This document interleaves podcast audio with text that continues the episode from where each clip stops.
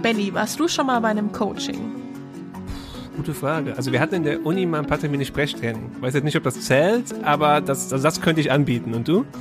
Ähm, ich glaube, ich war noch nie bei einem richtigen Coaching, aber mir wird ständig eines empfohlen, sei es auf Instagram, TikTok oder eben von unserer Personalabteilung, obwohl es dann natürlich an alle empfohlen wird. Viele meiner Freunde waren aber schon bei einem Coach, sei es jetzt beruflich oder privat. Und mal ehrlich, Coaching ist halt echt überall. Und ich frage mich, bringt das eigentlich wirklich was und muss ich das jetzt auch machen? Ja, ziemlich viele Fragen, würde ich sagen. Und bei so einem Feld existiert ja auch immer eine ganze, ganze Menge Halbwissen, denke ich. Und daher versuchen wir jetzt diese Woche mal so ein bisschen Orientierung zu geben in dem Podcast. Ich habe dafür mit Annette Mulkau gesprochen. Sie ist erstmal Psychologin und auch tätig als Supervisorin und als Coachin und aktuell hauptberuflich Vorstandsvorsitzende der Deutschen Gesellschaft für Supervision und Coaching. Und ich habe mit Uwe Canning gesprochen. Er ist Professor für Wirtschaftspsychologie an der Hochschule Osnabrück und ein richtiger Experte, wenn es um den Coachingmarkt geht. Den sieht er nämlich ziemlich kritisch und darüber spricht er auch auf seinem YouTube-Kanal. Jetzt aber mal noch kurz zu uns. Du bist Benjamin Fischer, Wirtschaftsredakteur bei der FAZ. Und du Stephanie Diemann, Wirtschaftsredakteurin bei der FAS. Und das hier ist der FAZ-Podcast Beruf und Chance. Bei uns geht es immer montags um die Frage, wie Arbeit glücklich macht. Und heute ja, geht es darum, wie Coaching dazu vielleicht beitragen kann oder eben auch nicht. Okay, ich glaube, als erstes müssen wir erstmal so ein paar Begrifflichkeiten klären. Kennst du denn den Unterschied zwischen Trainer und Coach? Ich würde eher einen sprachlichen äh, Unterschied da sehen. Die meisten werden es wahrscheinlich synonym verwenden, aber wenn du schon so fragst, dann gibt es wahrscheinlich wirklich auch einen entscheidenden Unterschied, oder? Ich kann den ehrlich gesagt auch nicht. Und man muss sagen, du hast recht, diese Begrifflichkeiten werden auch sehr oft synonym verwendet. Ich habe aber einen älteren FAZ-Artikel gefunden, den verlinke ich auch mal in den Show Notes, der den Unterschied ganz gut erklärt, wie ich finde. Also demnach ist Coaching vor allem problemorientiert. Also du suchst einen Coach auf, wenn du ein Problem oder eine ganz bestimmte Fragestellung hast. Und der Coach hilft dir dann mit seiner Methodik zum Ziel zu kommen. Und häufig sagen Coaches dann auch, dass sie ihren Klienten vor allem dazu befähigen wollen, sich selbst zu helfen, also Hilfe zur Selbsthilfe. Beim Training geht es weniger um Beratung, sondern wirklich darum, geistige und körperliche Fähigkeiten weiterzuentwickeln. Also das kann ein Rhetorikkurs sein oder ein Seminar zum Zeitmanagement. Okay, okay. Oder mein Sprechtraining. Ja, genau. Oder dein Sprechtraining. Okay, gut. Ob das jetzt was gebracht hat, darüber müssen wir zum Glück hier nicht entscheiden. Aber ein, ein Coaching-Seminar, um jetzt wieder zu unserem Thema zu kommen, wäre dann sowas, ähm, die Frage, wie werde ich ein besserer Chef? Der bin ich jetzt nicht, aber das wäre so ein klassisches Ding, wo ich zu einem Coach gehen könnte. Führungskräfte-Seminare, Resilienz oder wie steigere ich mein Selbstbewusstsein oder sowas. Ja, genau. Und ja klar, das ist natürlich auch immer alles ein bisschen fließend, was ist Training und was ist Coaching, aber ich glaube, es ist schon ganz gut zu wissen, was da eigentlich der Unterschied ist. Mich würde ja jetzt erstmal interessieren, wenn wir jetzt wirklich mal beim Begriff Coach bleiben, wie viele Coaches denkst du gibt es in Deutschland? Boah. 20.000? Keine Ahnung. Okay, du hast schon mal viel höher geraten, als ich es je hätte. Und trotzdem liegst du noch drunter. Du musst ein bisschen höher. Noch mehr. Okay, aber nur ein bisschen. Gut. Hm, 30.000. Fast. Also mein Gesprächspartner Uwe Canning spricht von mehr als 35.000 Menschen, die auf dem Markt aktiv sind. Ich finde, das ist eine ganze Menge. Boah, irre. Und er muss es wissen, er forscht nämlich seit Jahrzehnten zu dem Thema. Canning ist Professor für Wirtschaftspsychologie an der Hochschule Osnabrück und er sagt, von diesen 35.000 Menschen könnten 9.000 davon etwa sich um berufliche Themen kümmern. Es sind also Business Coaches. Aber es gibt ein Problem, weshalb die Zahlen eine Schätzung bleiben. Es gibt keine staatlich geregelte oder irgendwie berufsrechtlich geregelte Ausbildung. Das heißt, jeder Mensch, der möchte, kann sich Coach nennen. Und es führt dazu, dass es natürlich auch extrem viele Menschen gibt, deren Qualifikation ja unbekannt oder fragwürdig ist. Es gibt hunderte von Anbietern für Coaching-Ausbildung. Es gibt alleine mehr als 20 Coaching-Verbände, wo sich also Menschen zusammengefunden haben haben, die sagen, wir orientieren uns an bestimmten Prinzipien beim Coaching. Alles in allem ist das also ein extrem unübersichtlicher Markt, der gerade für die Klientinnen und Klienten, die also einen solchen Coach suchen, ja wirklich unübersichtlich ist, nicht kaum zu durchschauen ist. Uwe Canning spricht hier eigentlich ein Problem an, das ganz viele Kritiker in der Branche haben, weil dadurch, dass sich wirklich alle Menschen als Coach bezeichnen können, also selbst du und ich könnten das jetzt einfach machen. Das klingt attraktiv, ja. äh, wird dieser Markt halt total unübersichtlich. Ich mache dir mal so ein paar Beispiele, was alles unter Coaching fällt. Mhm, okay. Da gibt es, und das sind wirklich echte Seminare, Emotionen verstehen, professionelles psychologisches Coaching mit dauerhafter Veränderung, Coach dich glücklich und reich oder Live-Coaching, sieben Jahreszyklus Astrologie. Okay, also Coach dich glücklich und reich äh, ist, glaube ich, mein Favorit davon. Das, das klingt so ein bisschen so, das könnte auch als so eine 30 Sekunden Werbung vor irgendeinem YouTube-Video komplett random laufen und am Ende tut's das wahrscheinlich auch sogar. Ja, genau. Und ich glaube, wir beide wüssten jetzt, zu welchen Seminaren wir gehen würden und zu welchen nicht. Aber es ist ja tatsächlich so, dieser Ruf des Coachings ist gar nicht so gut. Und das liegt eben gerade auch, weil dieses Angebot so breit ist und weil eben, ja, so vieles unter diesem Begriff fällt. Und Cunning, ich habe dir ja schon erzählt, ist eigentlich schon ein großer Kritiker von dem Coaching-Markt, aber auch er sagt, da ist eigentlich nicht immer nur Hokuspokus dabei kann mir von der Sache her schon vorstellen, jetzt beim Business Coaching eine Einzelsituation, wo mir jemand gegenüber sitzt, der qualifiziert ist und es geht um ganz konkrete Probleme. Also ich habe einen schweren Zugang zu meinen Mitarbeiterinnen und Mitarbeitern. Ich komme da irgendwie nicht zurecht und der soll mir jetzt ein bisschen helfen dabei. Oder ich bin neu in einer Führungsrolle und ich muss jetzt mal diesen Wechsel, den ich da vorgenommen habe, von einem Kollegen und Kollegin hin zu jemandem, der jetzt auch ein Stück weit außerhalb des Teams steht und unliebsame Anweisungen machen muss und so weiter, sowas zu reflektieren. Da kann sicherlich ein Coach prinzipiell bei helfen. Aber es ist natürlich schon so, weil es so viele fragwürdige Programme auch gibt, macht es es gar nicht so einfach herauszufinden, wer jetzt wirklich ein guter Coach wäre. Ja, absolut. Aber wir müssen ja auch so ein bisschen mal auf die andere Seite schauen für jemanden, der selbst Coach ist und das Angebot macht und äh, das auch äh, seriös macht, fundiert mit einer entsprechenden Ausbildung und Weiterbildung und Co. Für die Leute ist das ja eigentlich fast genauso schlecht wie für unser eins, die potenziell auf einen unseriösen Coach äh, reinfallen könnten. Das Problem ist wahrscheinlich auch, Coach lässt sich halt schon ziemlich gut verkaufen. Es klingt halt einfach auch schon ganz cool, klingt irgendwie fancy, besser als Helfer oder sowas.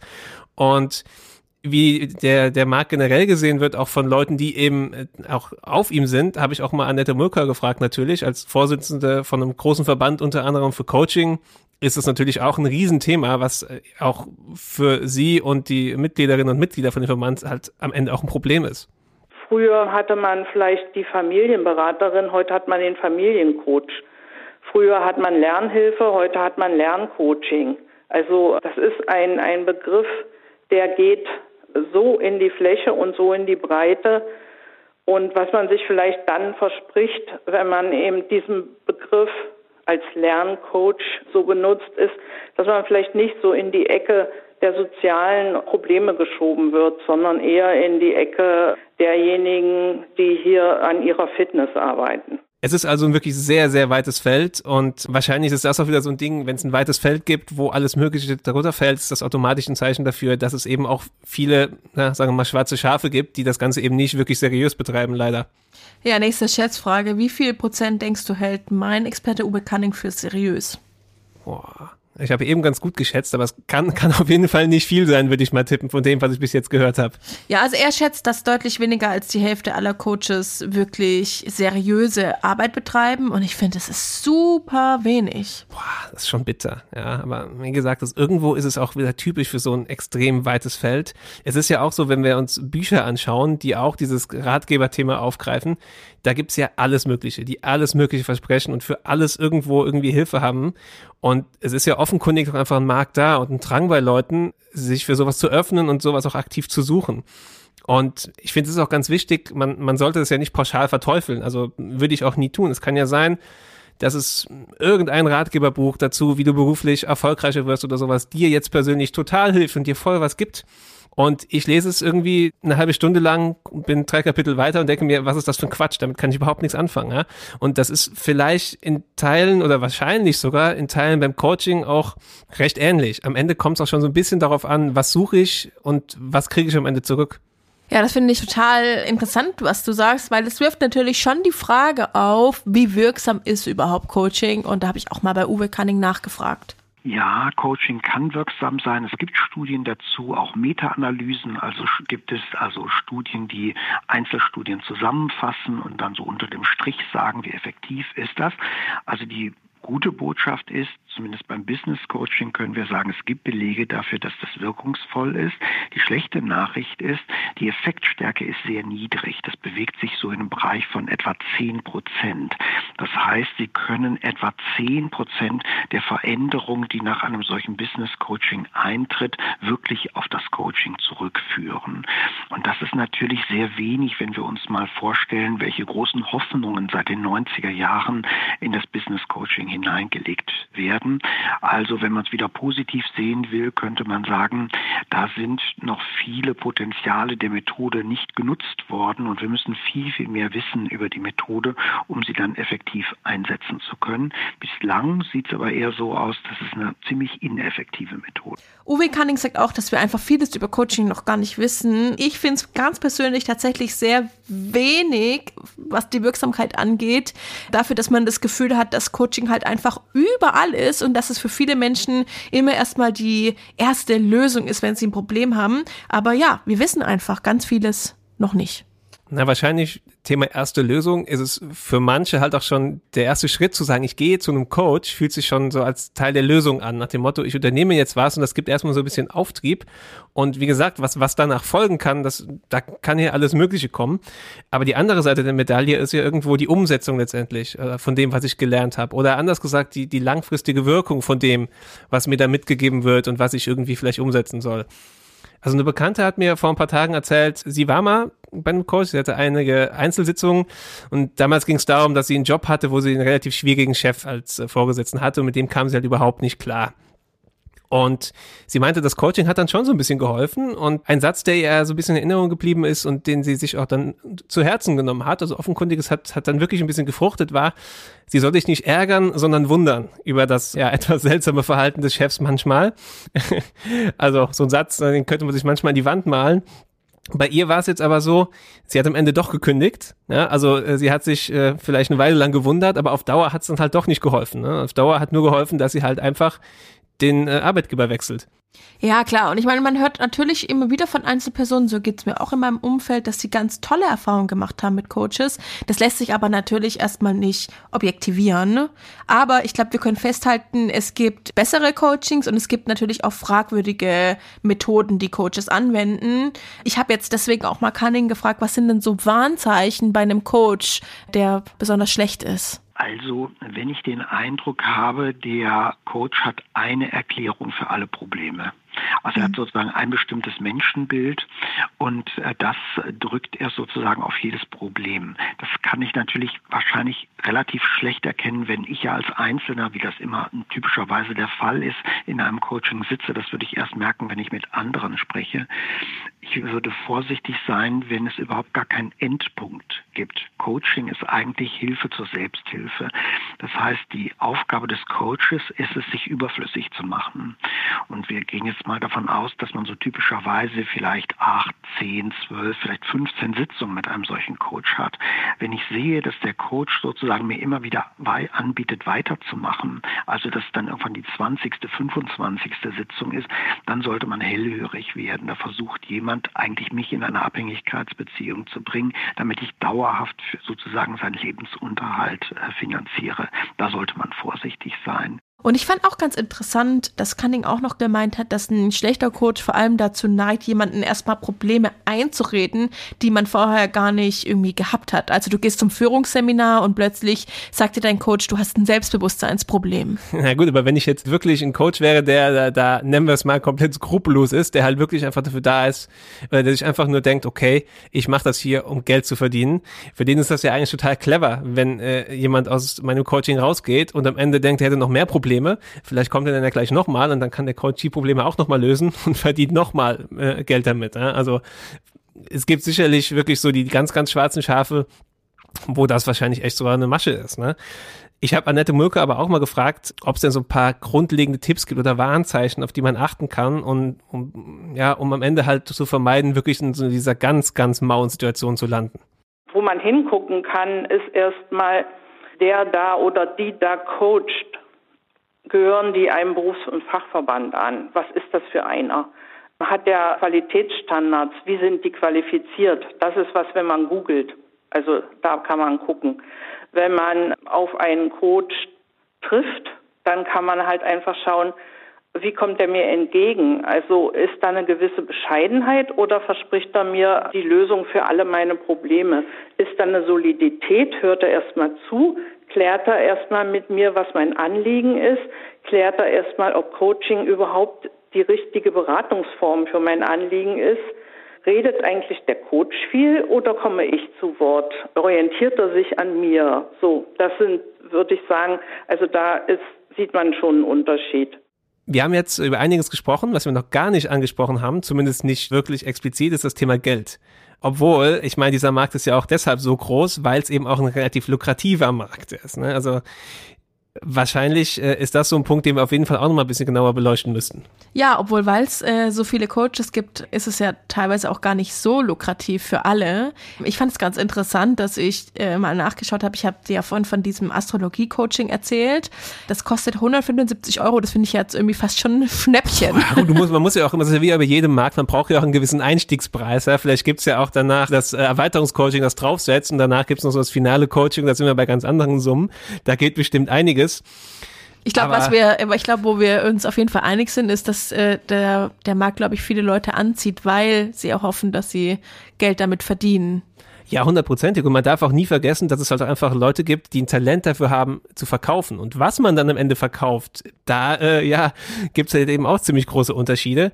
Und beim Coaching ist es natürlich auch so, die Frage ist immer, um was geht's, wo gehe ich hin, was ist das für ein Setting und so weiter. Von daher, wahrscheinlich kann man jetzt keinen pauschalen Preis sagen, wo man sagen kann, okay, bei dem Preis kann seriös sein, darüber kann man nachdenken. Ich habe Annette Mürker trotzdem mal gefragt und sie hat da schon Rat, an dem man sich so ein bisschen entlanghangeln kann bei dem Thema. Also das ist so verschieden und da möchte ich auch keinen Orientierungspunkt geben. Es ist so, wenn ich ein Coaching angefragt habe und ein Coach, eine Coachin sitzt vor mir und ich verhandle das Honorar, da kann ich gut fragen, wie setzt sich das Honorar zusammen? So. Und ich denke, äh, solide ist es dann zu sagen, gut, also ich habe die und die Expertise, ich habe die und die Qualifikation, ich habe die und die Erfahrung und die Zeit haben wir vereinbart und das ist das Problem und aus diesen Gründen habe ich so ein Honorar. Also da möchte ich einfach ermutigen, ähm, bei da eben einfach so ein Stück nachzufragen und in eine Verhandlung über das Honorar zu gehen. Über das Honorar verhandeln ist halt auch so ein Punkt, das muss man auch erstmal machen. Es liegt natürlich auch nicht jedem. Aber wahrscheinlich ist es wirklich so, man muss schon sehr klar machen, auch wahrscheinlich müssen beide Seiten auch klar machen, was sind einerseits die Erwartungen und was sind die äh, Dinge, gegenüber diesen Erwartungen halt dann wirklich bieten kann. Ne? Und dann kann man über alles weitere reden. Und am Ende muss man wahrscheinlich auch, je nachdem, was für ein Setting es ist, auch tatsächlich über das Thema Geld reden, damit man am Ende nicht dann doch eine böse Überraschung äh, erlebt.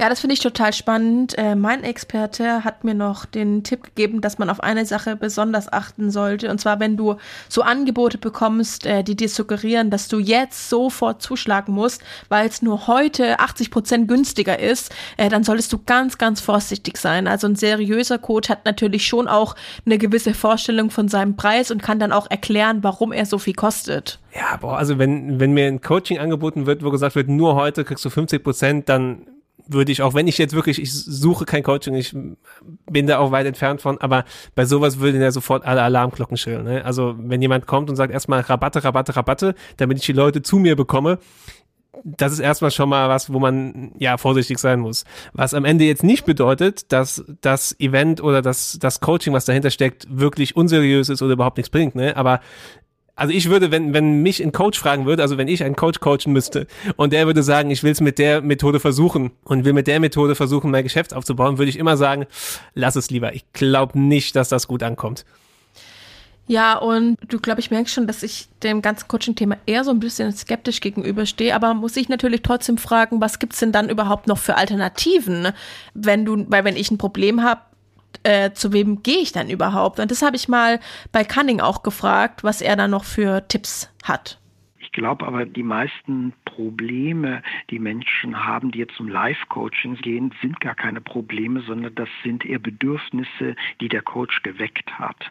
Also ich kann natürlich immer sagen, du könntest reicher und glücklicher werden, aber Gibt es denn eigentlich irgendein Problem bei den meisten, die da hingehen? Wahrscheinlich nicht. Bei denen, die jetzt irgendwie unzufrieden sind, die können es auch erstmal niederschwellig versuchen, dadurch, dass sie mit Freunden drüber reden. Also der schlecht ausgebildete Coach ist ja nicht qualifizierter als irgendein Freund, den ich habe. Im Gegenteil, der Freund oder die Freundin sind vielleicht sogar in dem Punkt noch seriöser, weil die eben nicht an meinem Geld interessiert sind, sondern wirklich an mir als Person. Aber wenn ich so in diesem Zwischenbereich bin, dass ich sage, da hilft mir jetzt im privaten Leben ein guter Freund, eine gute Freundin nicht mehr weiter, aber es ist jetzt auch nicht so, dass ich zum Psychotherapeuten müsste, dann gibt es da so ein Vakuum, sage ich mal. Im beruflichen Kontext würde ich dann immer sagen, wenn du in einem großen Unternehmen arbeitest, geh doch mal zur Personalabteilung, und es gibt natürlich noch Angebote wie Seelsorge oder Sorgentelefon. Das würde ich jetzt mal sagen, spielt vor allem Dingen bei privaten äh, Problemen eine Rolle. Ja, das sind wir jetzt natürlich dann ganz, ganz weit weg vom Business Coaching. Ja, das stimmt schon, aber trotzdem ist das, glaube ich, schon so ein Teil des Problems, was du da ansprichst, weil am Ende ist es ja trotzdem so, dass es vielen Leuten wahrscheinlich nach wie vor, leider muss man sagen, einfacher fallen würde, in ihrem Bekanntenkreis zu erzählen, dass sie äh, dass sie oder er zu einem Coach geht, als äh, zu sagen, ich gehe zu einem Psychotherapeuten. Ja? Und vielleicht gibt es manche Leute, die zu einem Coach gehen, für die es aber eigentlich viel besser wäre oder für die eigentlich der, der richtige Weg wäre, eine Verhaltenstherapie zu machen. Und die würde dann wirklich helfen bei dem Problem, was sie oder er dann vielleicht mit sich rumschleppt. Ne? Also es ist, es ist schwierig, ja, aber das gehört wahrscheinlich schon dazu. Wir haben ja anfangs auch gesagt, Coach mit dem Begriff lässt sich halt auch einfach schön Marketing machen. Und das gilt vielleicht auch ein bisschen für die andere Seite. Es klingt dann eben auch schon so ein bisschen, sehr überspitzt gesagt, aber so ein bisschen nach High Performer, wenn ich sage, ich gehe jetzt zum äh, Coach und äh, arbeite an diesen Dingen, um noch besser zu arbeiten. Oder ich gehe zum Führungskräftecoach und äh, das sind einfach Dinge, die sind dann einfach anders besetzt, als wenn ich wirklich sage, nochmal beim Beispiel zu bleiben, ich mache eine Therapie. Ja, wir haben ja jetzt so ein bisschen beide Seiten wiedergespiegelt. Also einerseits gibt's eben ganz seriöse Coachings, die du vielleicht auch öfters mal von der Personalabteilung empfohlen bekommst, wo dir dann auch irgendwie helfen können, deinen beruflichen Alltag besser zu meistern oder einfach du Tipps bekommen kannst. Und dann gibt's aber auch einfach noch wirklich absurde Coachings, bei denen du dich wirklich wunderst, äh, dass es da überhaupt einen Markt für gibt. Und ich hatte jetzt mal bei Uwe Cunning, der ja ganz viele Jahre schon auf diesem Markt irgendwie oder sich mit diesem Markt beschäftigt hat, nachgefragt, was denn das Absurdeste war, was ihm je begegnet ist. Oder eine andere sehr absurde Methode bestand darin, dass man sich beruft auf einen russischen Wunderheiler, äh, der sagt, von Zahlen geht eine bestimmte Macht aus. Er hat Bücher veröffentlicht, in dem nichts anderes drinsteht als Zahlen, wie so ein Lexikon. Sie haben also meinetwegen Alkoholismus, suchen Sie in diesem Lexikon und dann steht dahinter eine mehr, äh, mehrziffrige Zahl. Oder Sie haben ein Problem mit Erfolg und dann gibt es eine andere Zahl. Und dieser Coach ging jetzt her, suchte sich für seinen Klienten, wenn er ein Problem hatte, beispielsweise mit Erfolg, suchte er sich die Zahl raus, schrieb die Zahl auf ein Blatt Papier, stellte ein Glas Wasser auf dieses Blatt, damit die Kraft der Zahlen auf das Wasser übergeht. Dann bekam der Klient das Glas zu trinken und damit sollte er erfolgreich werden. Das sind vielleicht zwei ganz schöne, völlig absurde Methoden. Also ganz ehrlich, ich finde es äh, total skurril, aber selbst ein Coach, der sich nur mit Nummern und Zahlen beschäftigt, findet scheinbar seine Kunden. Also der russische Wunderheiler interessiert mich jetzt fast schon wieder. Vielleicht müsste ich da wirklich mal in die Honorarverhandlungen einsteigen. Aber nee, bleiben wir da schon ein bisschen ernster. Ähm, ich glaube und also ich höre auf jeden Fall bei dir raus, dass du dem ganzen Thema schon eher skeptisch gegenüberstehst, was ich irgendwo verstehen kann, weil es so ein, wir haben es ja gesagt, ein sehr weites Feld ist und man weiß wirklich nicht, für was gibt man da Geld aus, woran gerät man da. Aber ich kann es irgendwo schon so ein bisschen verstehen, dass äh, der Markt so gut funktioniert, weil es einfach schon, ich glaube, es ist nachvollziehbar, dass viele Leute einfach ganz gerne mal eine andere Sichtweise äh, einholen und auch mal andere Reize haben, um dann ein anderes, äh, anderen Blick auf ein Thema zu haben oder einfach auch sich selbst zu reflektieren und so ein bisschen zu sehen, wie wirke ich eigentlich oder wie kann ich auf andere anders wirken. Das sind ja alles total legitime Antriebe dafür und es ist ja auch klar, dass wenn ich jetzt beispielsweise in eine neue Rolle käme, also wir haben ja eben über Führungskräfte-Coachings gesprochen. Ich glaube, es kann, kann schon total helfen, wenn du befördert wirst und auf einmal Personalverantwortung hast, dann zu schauen, okay, wie wirke ich auf meine Mitarbeiterinnen und Mitarbeiter oder wie will ich eigentlich wirken? Das ist ja auch so eine Frage, ne? Und mal einfach mal zu äh, reflektieren, wie komme ich rüber und da kann man dann ja auch bewusst sagen, okay, will ich so rüberkommen, ja, oder will ich da was verändern? Also es gibt da schon viele Gründe, wo ich sagen würde, ich kann verstehen, dass es dafür einen Markt gibt und es ist wahrscheinlich auch gut, dass es einen Markt gibt, wo dann auch seriöse äh, Coaches auf der anderen Seite sitzen. Ja, aber am Ende kommt man immer wieder zu dem Thema oder zu dem Punkt zurück. Es ist halt schon auch extrem problematisch, dass diese Sehnsucht äh, oder einfach dieses Verlangen von den Leuten dann halt auch äh, schamlos ausgenutzt werden kann und dass man halt da nicht so einfach Orientierung bekommt. Ja, ich glaube, mich würde jetzt eigentlich nur noch interessieren, was Sie zu Hause für Erfahrungen mit Coaches gemacht haben. Schreiben Sie uns doch gerne eine E-Mail. Sie finden unsere E-Mail-Adresse in den Show Notes und auch gerne, wenn Sie noch weitere Themenvorschläge für unseren Podcast haben. Das war's dann jetzt erstmal von uns. Und ich würde sagen, wir freuen uns sehr, wenn Sie ja nächsten Montag wieder einschalten, wenn wir eine neue Beruf und Chance Podcast Folge für Sie haben.